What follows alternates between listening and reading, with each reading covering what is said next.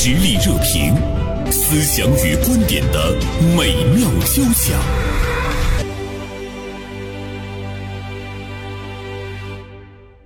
今天我们和大家来说一说南京大火。在二月二十三号凌晨四点三十九分，当居民仍在睡梦中，南京市消防救援支队指挥中心接到报警电话，雨花台区明上西苑六栋发生火灾。接到报警之后呢，二十多台消防车赶赴现场救火，直到约清晨六点的时候，明火被扑灭。火灾共造成十五人遇难，四十四人。在院治疗，其中一人危重，一人重症，四十二人轻伤。这场大火呢，是从六栋地面停放电动自行车架空层烧起来的。在火灾发生的时候，有人在大声的呼喊救命，这惊心动魄的一幕让人看着特别的揪心。人们在撕心裂肺的呼喊着，可见当时呢，大家是多么的绝望。那一声声的救命声，让人忍不住的流泪。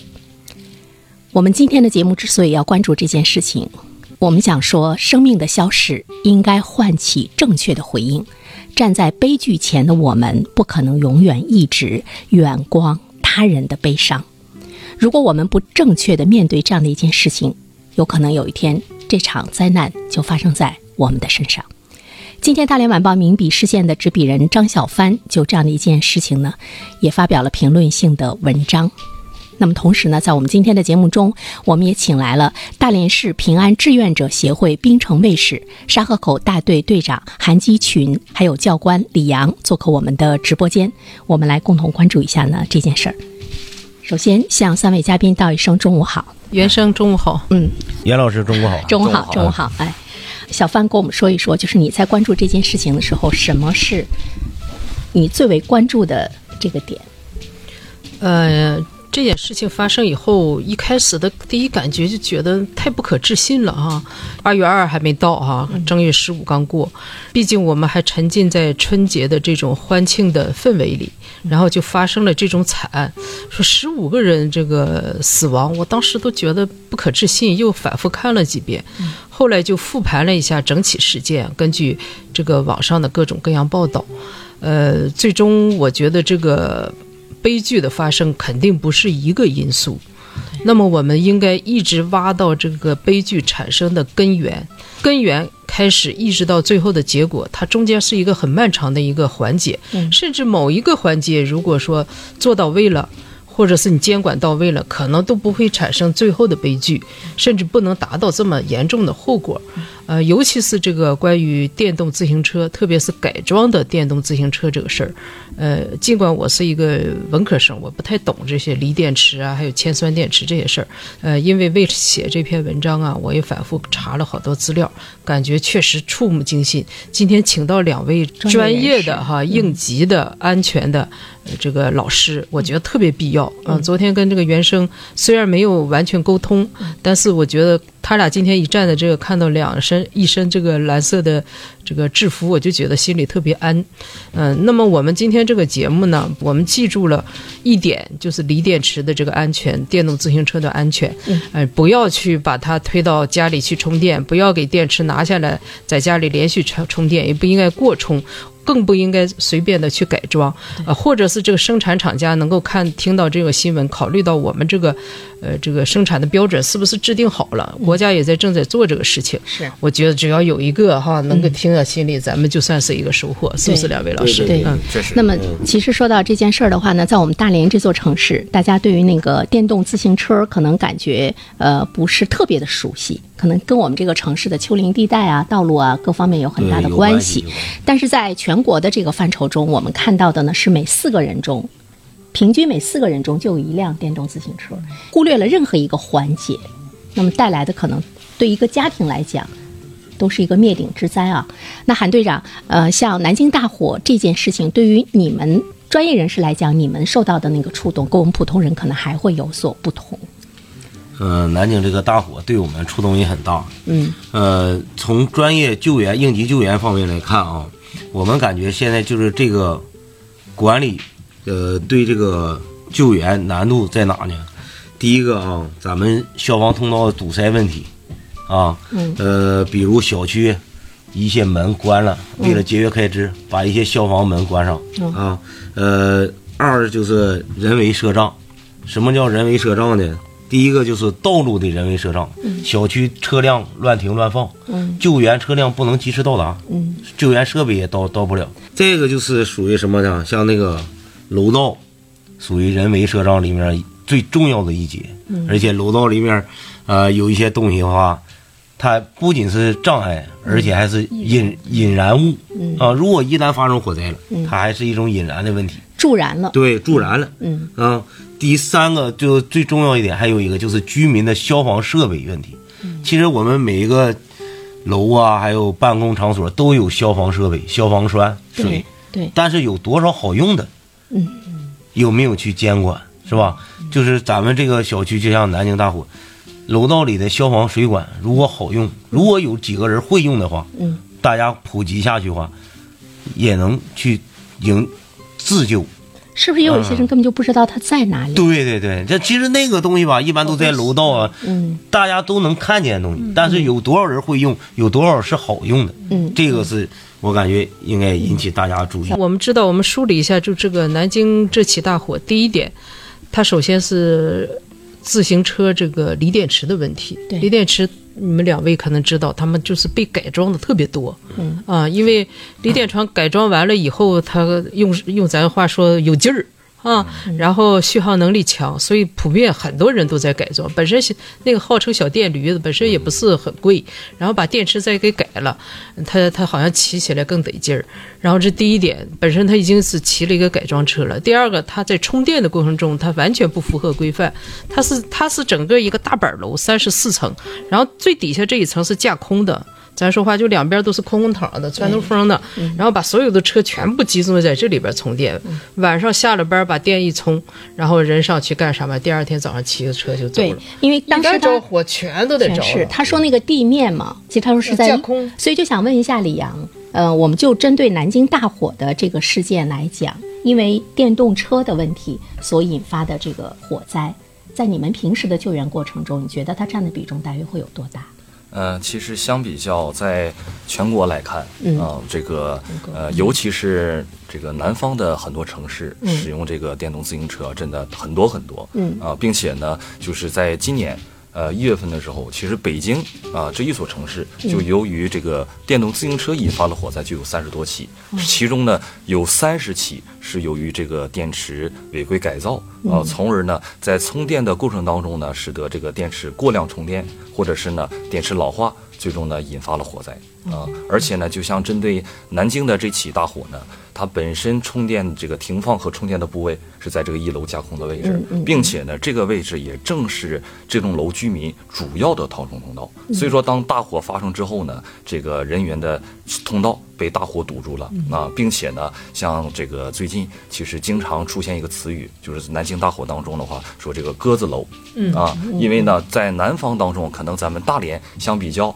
少一些，大部分都是在一楼或者二楼呢，会在窗户外面设置这个防盗网。而在南方呢，可能从一楼到顶楼全部设置了防盗网。虽然说防住了贼啊，但是真正出现火灾等危险情况的时候，我们如果无法从通道逃生的话，那唯一的窗户的这个逃生通道也被我们自己堵死了。所以说呢，很多的一些因素呢，最终的话引发了这场悲剧。嗯南京这个防盗网里面还放了大量的杂物，是是啊，它从一楼着火以后呢，顺着外墙着，形成了烟囱效应，因为它有一个天井，对，这个往上吸，等于吸着火，对。然后给这个防盗网里的东西引着了，对引着了，这火又进到家里了，又继续往上，所以它所以十九楼以上更更严重。对，所以我就觉得南京这场大火，其实它暴露了我们现代生活中，无论是我们的建筑的呃目前的这个改变，还是呢大家的生活的这样一个习惯，我们会看到，其实好多我们习以为常的一种存在，它都成为大火的这个隐患。这种建筑围在一起，自然的形成了一个烟囱的这样的一个状态。那么一旦有一点点星火的点燃，都会以迅雷不及掩耳之势，一直窜到顶楼。这个时候，尽管我们的消防在第一时间、凌晨第一时间到达，可能也来不及去进行更好的救援。确实，这个高楼没有办法哈，啊对是去前年二二二一年那个凯旋国际哦对。也是嗯。也有这个风口效应。是是。高楼高楼救援、消防救援是个大难题。其实针对这个高层救援的话，消防啊方面确实是有很大的难题。嗯。因为呢，你像针对咱们大内这座城市本身是属于一个丘陵地带，而且尤其是这种高层或者超高层的话呢，如果像这个云梯车救援想要达到这种高度，它必须要保证它这个底盘的这个稳定性，稳定啊嗯，它才可以继续往上升。嗯。如果说这个达到一定的极限了啊，或者说呢，并不是说车辆的极限，而是现场实际情况的极限那么再往上上的话，可能本身车辆就会出现危险，可能会造成更大的这种危害。所以说，对于高层的居住在高层的人员来讲，就如果说呃一旦要是发生大火的话，其实首先我认为是千万不要贸然的逃生。啊，因为呢，本身像楼层比较高，这个由于咱们滨城啊，这个海风比较大，火势其实完这个发展的是比较迅猛的。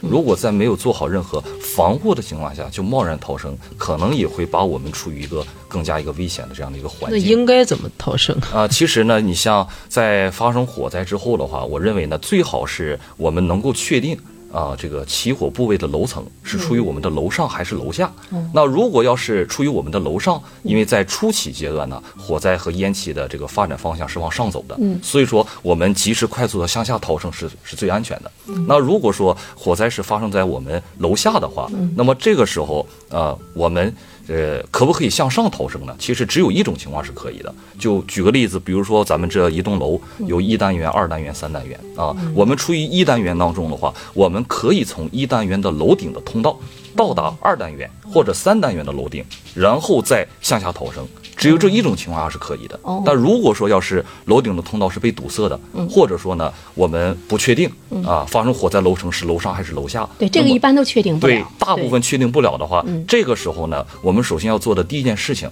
就是去触摸一下我们家里大门的门把手，哦，因为咱们门把手呢是金属的，嗯。如果说这个门把手不热，说明呢咱们本楼层可能还没有火。嗯。那么这个时候，我们可以呃用打湿的毛巾捂住口鼻呀、嗯。做好一定相应的防护呢，尝试去逃生。如果说门把手很热了，嗯。说明这个火灾和烟气已经蔓延到咱们门外了。那么这个时候的话，出不去的，我们就只能呢在室内啊。那么最好的话呢，是可以躲到卫生间当中，然后呢用衣服、毛巾把门缝、窗缝，包括还有这个下水道口啊。其实很多地很多人的话，可能光想着门缝、窗缝是禁烟的位置，对但是往往呢下水道口，包括我们的排风扇口，这些都是禁烟的位置。然后把这些全部堵塞好之后呢，然后呢往我们的卫生间的门上泼水来降温，然后呢从而等待救援啊。这是相对来讲，在我们没有一些其他更专业的防护工具的前提下啊，相比较吧，应该是最适合的一种等待救援的方式。嗯南京大火这个呢，我也看到，呃，网上也有一些人来这样建议哈，说，呃，尤其是住在高层的这些居民，其实我们家里呢要有那个逃生的绳索，嗯，一旦出现这样的情况，你你无法那个逃生，在家里面已经被烟熏的，比如说中毒啊，各个方面的防护措施都不可能让你的那个挽救你生命的时候，你要尝试着自己顺绳而下。我不知道这这个建议是不是其实的话，纳？你像咱们一般专业的这个呃逃生绳索、嗯。啊，它一般的话是在二十米到二十二十五米之间的这个防火长度。功能吗？它有防火的功能啊，哦外表的材料是耐火功能，嗯。而且内部呢也有这个呃专用的钢丝嗯。啊，它烧不断、扯不断的。但是呢，针对咱们普通呃居民百姓来讲的话，嗯。它毕竟还是有一定的专业性，因为它需要去打结啊，结这个绳扣，嗯并且呢需要通过咱们人双手的手臂的力量对，然后呢训练进行了往下滑。啊，针对可能呃咱们年轻的男同志来讲比较有力气的，可能在低楼层的情况下，我们是可以用绳索的。但是如果说针对像呃女同志或者是儿童的话，那相比较的逃生困难是比较大的。而且呢，楼层过高的情况下，它的绳子也没有达到那种长度啊。而且呢，其实平时我们看到很多的一些火灾视频，因为一旦发生火灾的话，这个火势的蔓延不仅仅只是在楼内，包括楼外也有。对，啊。，那么我们在楼外呃顺着绳索往下滑的时候，可能也会受到这个烟熏火燎的这种情况发生啊。所以说呢，其实我建议啊，就是最安全的逃生方式呢，就是火场当中防好烟、防好火，脚踏实地的从楼道逃生，是对于我们普通人来讲最适合的一种方法。呃，我们也欢迎收音机前的听众朋友呢，可以通过发微信的方式参与到我们的节目中来啊、有一些什么样的专业问题呢？可以直接问韩队长和李阳。李阳呢是这个呃消防这方面的专业人士，也是教官哈，也是经常给呃专业的人来讲呢更为专业的这样的一些这个知识。那我们一段片花广告之后呢，我们继续呢再来关注呢南京这场大火。一方面，我们还想进一步的了解，如果我就是逃不出去，那我就是在家里面。还需要做一些什么，或者是我日常应该会有一些什么样的准备？呃，对于我我自身的这个生命的保障是最好的啊。另外一方面的话呢，像刚才小帆也说到的，呃，一个是电动车，还有呢就是楼道的杂物的这个堆积。我们的物业部门，如果你管理不善的话，出现这样的事件，他们是不是应该受到法律的这个这个惩处？我觉得这个。防患于未然可能是更重要的。那这样的啊，一段片花广告之后呢，我们再来继续呢我们的话题。三位也休息一下。社会热点，传媒观察，穿透共识，寻找价值，实力热评，谈笑间，共论天下事。呃，刚才我们说到说，一旦逃不出去，我们只有待在家里面。那我们在在家里面的时候，我们怎么样能够呢来保证我们的安全？我记得刚才我们在交流的时候，韩队长说，只要这个楼不塌，你的做法是正确的，其实你是可以保命的，是吧？对对对嗯，对，其实，在这方面啊，就是人呐都有一个恐慌心理。嗯。呃，如果克据恐慌心理的话，如果想啊，比比如说像李阳教官刚才说了，如果门把手热了，证明外边已经有热量了，有烟了。嗯。屋内的卫生间是最好的一个避火的一个救生的一个地方。呃，咱们可以看看所有案例，一个大楼着火，从着到扑灭，它是有一个时长的。嗯在这个时长里，一个卫生间的空间的氧气足够你用。如果没有火进来燃烧的话，啊，你把门缝、把被子打湿，把门缝全部堵死，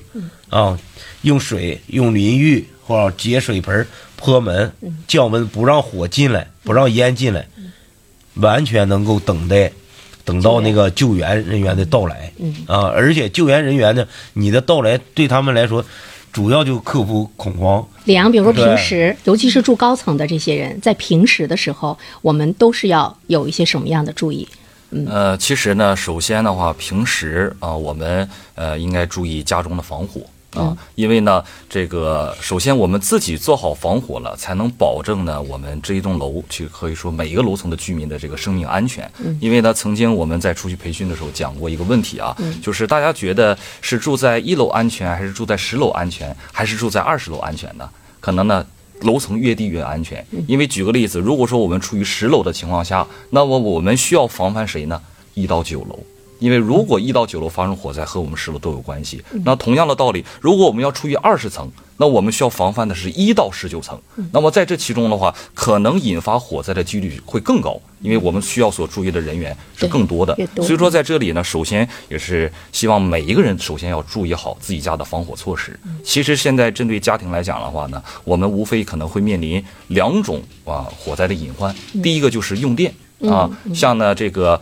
呃，咱们本次南京是这个电动车充电的这个问题啊，相对来讲，咱们大连虽然说充电车少，但是呢，我相信有很多家庭啊，不管是父母也好啊，爷爷奶奶也好，可能都会给我们孩子买这种电动平衡车。在家充电，那么同样呢，它也是这个锂电池啊。它也是同样的这个呃同样的这样的一个电池的这么一个一个种类。如果说存存在着过充的这种情况下，同样呢也会发生这个电池燃烧甚至是爆炸这种情况。而且呢，你像针对锂电池，一旦发生燃烧爆炸的话，我们在短时间内是根本无法扑灭的。因为呢，平时的话，可能我们呃在一些新型小区当中，可能会有一些消防设施，像呃灭火器或者是消火栓啊。但是呢，在锂电池爆炸燃烧的过程当中啊，这个灭火器其实是很难将这火扑灭的啊。消火栓的话呢，可能在大量使用这个水的时候啊，不断的去呃控制，不断的不断的这个去浇灭，可能在一定时间内会把这个火灭掉。但是说实话，针对咱们普通百姓来讲，我认为是很少有人会使用消火栓的。啊，甚至包括呢，就在咱们呃上个月一月三十号，这个网络上也是呃吵得沸沸扬扬的，就是当时呢，也是一个七十二岁的母亲，家中由于烟花着火之后呢，楼下的儿子迅速的跑到楼上，想使用消火栓呐、等一些消防工具来救这个母亲，但是当时消火栓呢，这个枪头是无法连接的啊，根本就出不来水。最终呢，造成这个七十二岁的母亲死亡。其实像这种现象，尤其是像包括咱们之前讲到的大连凯旋，也是存在着同样的问题。所以在这里呢，这个首先对于这个物业的这个管理，那其实我们我觉得，呃，首先对于监管部门来讲，应该呢更加的这个严格的去彻查这方面的问题。同时呢，我们这个作为居民百姓来讲的话，我们也要熟悉熟知我们身边的这些消防器材它的使用方法，包括是否存在着这个不好用的这样的这样的一个问题啊，我们需要呢其实是需要定期检查，对定期检查，对吧？对，其实针对这个物业的管理部门啊，嗯这个国家也是对咱们所有的消防器材都有要求啊，需要呢至少每一个月对所有的消防器材进行一次检查。对对然后呢，咱们整个楼内的所有消防设施需要在每一年当中呢进行有这个专业的第三方的检测中心、嗯啊来对这个设施来来进行检查啊。但是很多时候可能会有所疏忽。我还补充一点，就是实际上我们也缺乏这方面的教育。啊像你，你如果人人都像这个老师这么样了解了这么多知识，是不是大家面对火灾也不至于这么慌张？对那么按正理说，我们从小学、幼儿园开始就应该搞这种培训，因为在日本小孩儿。小不点儿小孩儿都会有这种这个，呃，一旦发生了地震了，发生了火灾了，然后怎么去逃生？我们的小学啊、初中啊、呃、高中、大学，到了工作单位，包括咱们单位，有没有每年搞一次逃生演习？咱都属于高楼的一。个人怎么样不要让我们自己和我们的孩子成为生活的低能儿？嗯，除了考高分，除了我们在工作上有什么什么成就，其实那个对于你生命的安全来说，可能是没有多大用处的。一旦你人没有了，什么都没有了哈。就是这个培训知识的一种灌输和教育，在你们专业人士看来，我们相关部门他重视吗？也并不是说不重视嗯。啊，只不过的话呢，对于呃像孩子呀、学生啊，其实可能更注重于呢是他们在学校当中啊，如果出现问题了，学校现在作为应该是有逃对生训练，作为老师应该如何的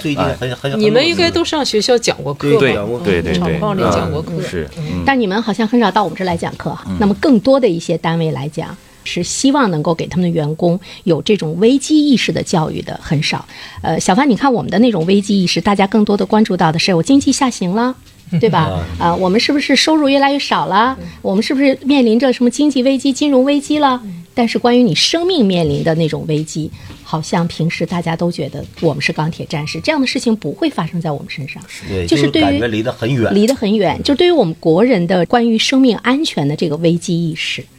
跟国外相比，是不是我们其实有特别大的差距？我记得有一次我也是请你们，就你们最早叫蓝天救援队嘛，来讲那个钓鱼，是有很多人到悬崖峭壁上去钓鱼，劝了多少次都没有用，为了一条小鱼儿失去了自己的生命。这个意识其实真的是很弱。像南京这个是，就是它这个小区啊是个回迁楼，回迁楼我们都知道，可能就是人口也比较密密集，然后楼建的也特别高，相对来说某些设施可能也不够这个全面和完备。那么所有的这些楼都在一楼的这个，呃，就这个层儿里边充电嗯啊，加工层里充电。嗯这个楼已经起火了，说烧死了十四十五个人，但别的楼还是照样，还是这么集中的，也没看有什么。他那个设计啊，他那个架构层好像就是给他那个电瓶车充哎电，的。他是这样，那个记者去探访了，他有个我也不太理解，说实际上这个楼啊有个地下室，嗯，地下室里边是给他们设的充电地方，但我也不太明白，你这个充电地方不应该设在地下室也不对吧？也不对，其实他这里应该在小区另外一个空地儿上。对对，他们应该跟楼层这么紧密连为一体哈。李阳呢，在你看来，比如说这个电动车起火，像刚才小范也说到锂电池的问题，它的隐患太大了。正常的、正确的，怎么样去给它开辟一个充电的地方？应该是在什么国家有规定其实，在这一方面，对没有规定国家啊有规定首先的话，国家对于物业的这个管理规定来讲，是不允许电动车进入到楼道内停放，哦。停放都不允许，更别说充电了。但是说实话，针对这场火灾的话呢，我也了了解了一些相关信息啊，在这个小区当中呢是没有集中停放充电的这个电动车的这样的一个位置，条件不允许。所以说，对于居民来讲，平时的话呢需求量很大。那么我只有在这一个位置上，我才能停放和充电，嗯。所以这是居民在居住的过程当中所面临的一个问题。嗯。所以说这个问题呢，应该由这个物业或者是开发商啊，来集中的去设置这样一个区域，保证呢，第一呢，保证平时这个电动车停放充电这么一个问题，嗯。从而呢才能去真正解决呢这一项火灾隐患。我觉得今天在开发商看来，寸土寸金的这样的一个状态之中，它整个的楼的那个设计和建造，它可能不会想到说，我给你们空出那么大的一块地方，让你来进行充电哈。我刚才想说，现在地产市场也不好了，那我觉得房地产商之间你建的小区的那种竞争，那一定是你的服务、你的那个安全，能不能有更多的？回迁楼，它是没有办法条件是个没有办回迁楼，法对呃，对，我们也关注到说，呃，其实呢，有明文规定楼道里是不能够堆放杂物的，但是我们每一个人都是平平常常的居民哈，我们会面临着呃物业管理不力，但是物业好像也无能为力的这样的一个、一个状况啊，对，其实针对这种情况下呢，很多这个呃物业，嗯、这个他们只是在执行这一件事情啊，比如说呢，跟业主说啊，你们不能在楼道里去堆放杂物啊，而并没有真正的和业主呢去讲解，如果堆放杂物之后出现什么样的危险问题，会给我们带来什么样的危害其实呢，执法权。对，其实曾经的话呢，我包括我们在夏季的时候啊，我们也对很多一些小区啊，这个业主呢做一些这个消防的讲解和活动啊。我们有那么这个宣传，嗯，那么在这一方面的话呢，当业主了解到了，真正了解到啊，我们堆放杂物也好啊，这个占用消防通道也好啊，如果出现火灾等危险情况，可能会对我们自身带来多么多么大的危害的时候，他们才会真正意识到啊，这种事情是不能去做的，多东西是不能往这去堆放的。那么再结合着物业的平时的一些服务和管理，嗯，这样可能才会更更好的去解决这种问题。要不然的话，很有可能呢，物业和业主互相之间就成为一个对立面了。对，对，如果你管我的话，我不交物业费。是这样的话呢，对于物业方面来说，可以说已经是掐到了他们的七寸。那么大家都为了各自的这样一个利益哈。对但刚才李阳说到的一点，我觉得特别好。他说你要不断的给居民来讲。是你看，现实生活中也是，南京大火发生之后，哎，我们一下集中去关注高楼的那个火灾隐患，我们集中去关注逃生。可能这件事情过去没有多长时间，大家又忘了。像刚才小范说，哎，其他的楼还这样，他没有因为这个楼烧死了那么多人，其他的楼马上进行 清查，马马上的进行清理。善于遗忘的一个善于遗忘，对，确实但是呢，就就在人们善于遗忘可能是人性，它是一个共性的状态之中，我们怎么样能够形成一个机制，就不断的去给它强化，不断的让警钟长鸣。那其实像这种情况，针对咱们呃国家也是有相关规定，针对所有的企事业单位啊、公共场所呢，每年是至少要进行一次消防培训和消防演练的啊，这是国家有规定的。如果不不进行怎么办呢？啊，不进行的话呢，如果说呃，当被这个应急管理部门啊抽查检查到的时候，如果说你这个消防档案没有完善，没有在这一方面来做的话的话，会进行一定的处罚啊。但是呢，在这个方面的话，很多时候啊，一些单位可能就是有一种呢这个。呃，侥幸的心理啊，就是整个那么多单位啊，怎么就那么巧能抽查到我这儿，嗯对吧？所以说，很多时候就会有这种侥幸的心理。你说这种抽查也包括这个小区的管理，对，嗯，也包括是对对，像我们干我们现在滨城卫视啊，就是其中有一个服务项目就是什么，嗯，宣讲、宣，宣传，嗯嗯啊，去普及去，嗯，跟老百姓是吧？咱们老百姓们去讲这个事儿。哎，你们每次去讲的时候，大家的热情怎么样？受欢迎程度，去听的人多不多？有的时候会到这个社区啊，那么社区的这个时间段，大部分呢都是一些叔叔阿姨啊，那么来听。其实呢，他们的这个热情是很高的啊。同时呢，其实反而我认为啊，平时在家里真正能够做好一定的预防的，反而也是这些叔叔阿姨对啊。你像呢，针对。对，哎，你像针对电器这个咱们家平时家家中用电来讲的话，我们的电器预防其实说起来很简单，就是两个字：断电。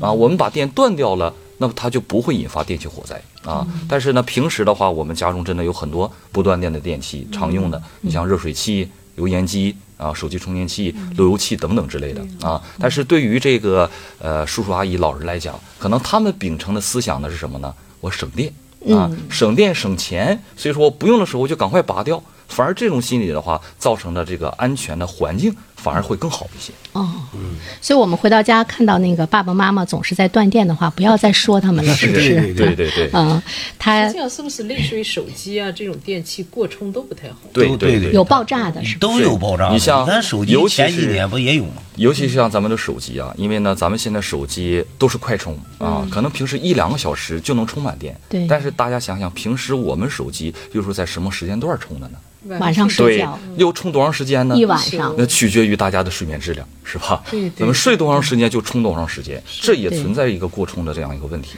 对啊，我们好像经常是不管手机的电是不是全空了，我就一充，直到我第二天醒来再拔掉。对对这是大家的一个现代生活的习惯。那你们怎么能呢？啊，我们平时的话呢，就像我就像我本人吧，因为手机是快充，对吧？对我在白天的时候，就是不管手机电量是多少，我白天的时候，我只要不用手机了，那我就过去充一会儿啊，差不多了，也不用说非要充到百分之百，百分之九十左右就可以，我就把它拔掉。我们了解的使用，为了延长使电池使用寿命，不是要放空了以后再嗯，充？不是不是不是，啊不是啊，，这个不是不是给理解反了哦。如果电池使用到零了，嗯，如果再充，反而对电池的损伤特别大。就像咱们那个电车一样，有一个电池的一个保护的量，它不会让你用没的。哦，但是手机也是手机刚开始手机也一样你如果把电全用了了，它对电池的一个恢复特别。哦，他特意使劲儿对对对，其实哎，我觉得他说的这个，我就想起，就像我们人一样，就像我们人一样，嗯你平时的那个保健很重要，你别等你濒临死亡了，你再你不进行能把自己用救援，这是是不是一样的？对一样的道理没。电了再用。嗯看这个锂电池是不是有不少人是从车上拆下来拿回家充，充完再拿？呃，有这种情况，这种就特别危险，特别就是危险啊！但是你说有的小区，嗯你？还有一个问题什么？你看这个南京这个好歹还有一个室外的一个可以可公用的能充，但也有很多小区连室外的公用都没有。但是我还有这个东西，嗯，我只能把电池拿回家充，这种是最危险的。一旦在家里，看过一个视频对，看过一个视频，一个老爷子提溜一个锂电池进电梯，这瞬间就爆炸，就它是瞬燃，嗯瞬燃。嗯，就是这个特别危险。所以对于锂电池的那个安全，还是想请李昂再跟我们说一说，就是锂电池它的那个使用不当，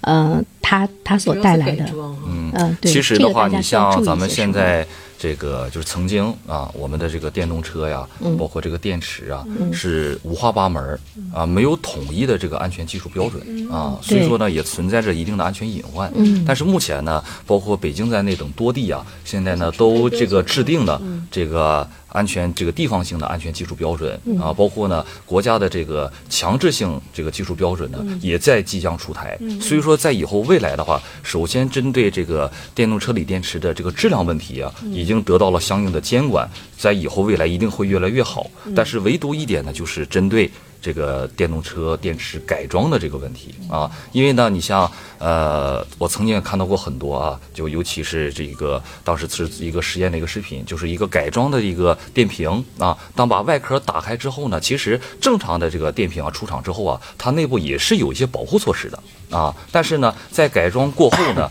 可能呢这个线路连接啊就没有通过保护措施，而是直接呢就是电池之间之间的这种相通，那么在长时间的充电呢，过量充电呢或者老化的时候，就非常容易会引发火灾就变成炸弹了啊。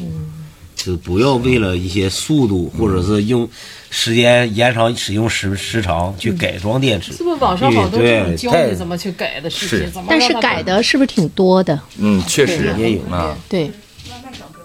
外卖小哥那个他们那个电池啊，嗯，呃，现在据我了解啊，就很多外卖是什么呢？他们换电，对，租的换电，嗯。他们那个公司啊，把他们那个电瓶的电池嗯放在一个室外的一个统一的一个充电箱，嗯。他们可以拿空的去换满的，嗯，就防止他们去自己去充，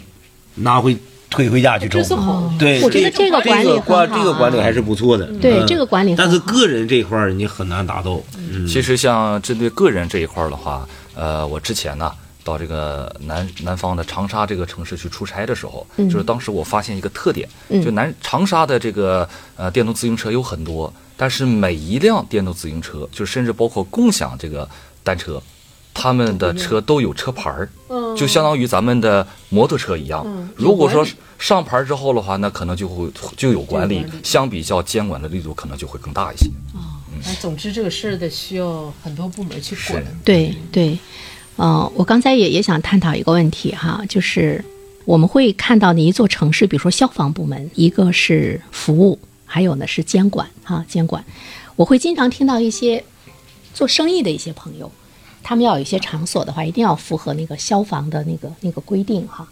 但是呢，我们就会从他们的这个嘴中也会听到，比如说他们，嗯、很很不关注，可能我的消防是不是很很安全哈？另外一方面，我们会看到，其实，在现实的生活中，这个消防部门它也是一个一个权力部门，它也成为了众多的建筑商也好，或者是商家也好，或者是呃一些这个机构也好，会去疏通的，会去贿赂的这样的这样的一些单位。所以说，我就听到我一个朋友说，他的一个朋友是某某消防部门不点儿大的一个小官儿，嗯，呃，但是呢，是到任何的场所都是众星捧月哈，所以我们就会觉得，其实它是一个非常不正常的现象。背后呢，可能是有很很多利益的输送和到达，但是其实他们都是把那个安全已经是抛之脑后了。如果我们个别的现象，对对对，永远在路上。对对，我觉得从消防部门本身来讲，像刚才李阳也好，这个韩队长也好说到的，我们不断的去检查，不断的去监管，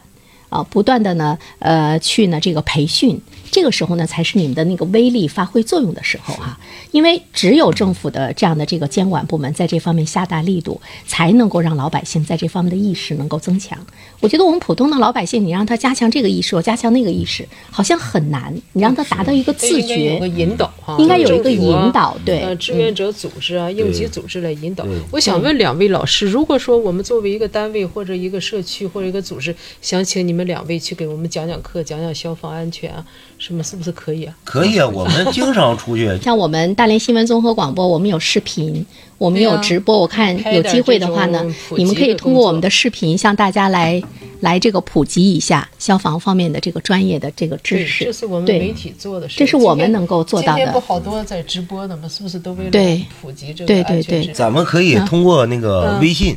就网上搜咱们那个滨城大连市平安志愿者协会滨城卫视微信公众号，呃，去关注我们，然后去